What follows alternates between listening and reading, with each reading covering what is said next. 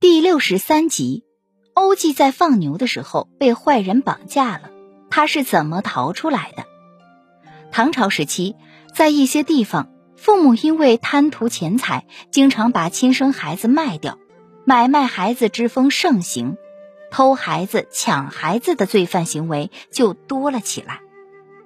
由于从事这种勾当的人太多，连官府都没办法，只好睁一只眼闭一只眼。十一岁的欧记是个农村孩子，家里很穷，小小年纪就帮着家里打柴放牛。这一天，他把牛牵到一个小山坡吃草，正准备找个阴凉地方睡一觉。就在这时，突然窜出两个强盗，把他按在地上，反捆双手，嘴用布堵住，塞进一个袋子里，扛起来就走。欧记被绑架了。他听到两个强盗商量要把他背到集市上卖掉，欧记一开始也很害怕。过了一会儿，他就想到了应付的办法。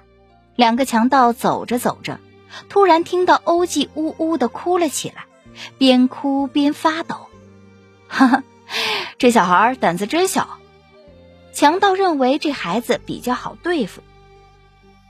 不一会儿，快到集市了。两个强盗把欧记从袋子里放出来，坐在地上喝酒吃肉，喝得醉醺醺之后，其中一个去谈生意，另一个躺下睡觉，把一柄刀插在离欧记不远的地上。欧记一看机会来了，便把捆手的绳子靠在刀刃上，上下摩擦，割断了绳子，拿起刀，杀死了睡梦中的强盗，跑了。可是没跑几步，他就跟谈生意回来的强盗撞个正着。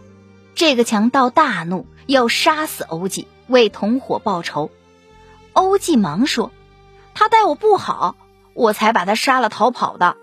再说了，现在你卖了我，还不用跟他分钱，我这是在帮你啊。”强盗一听，还挺有道理，于是埋葬了同伙。准备把欧记带到集市上的一户人家，这一次他把欧记捆得更加牢实。半夜时分，欧记趁强盗睡着，靠近炉火，将手上的绳子烧断，手被烧伤了，也咬着牙没喊出声。绳子烧断后，他马上用刀杀死了强盗，然后跑到集市上人多的地方呼救。被官差平安送回家中。您刚才收听的是《中华智慧中华文化十万个为什么》，同名图书由中华书局出版，演播麦田守望者。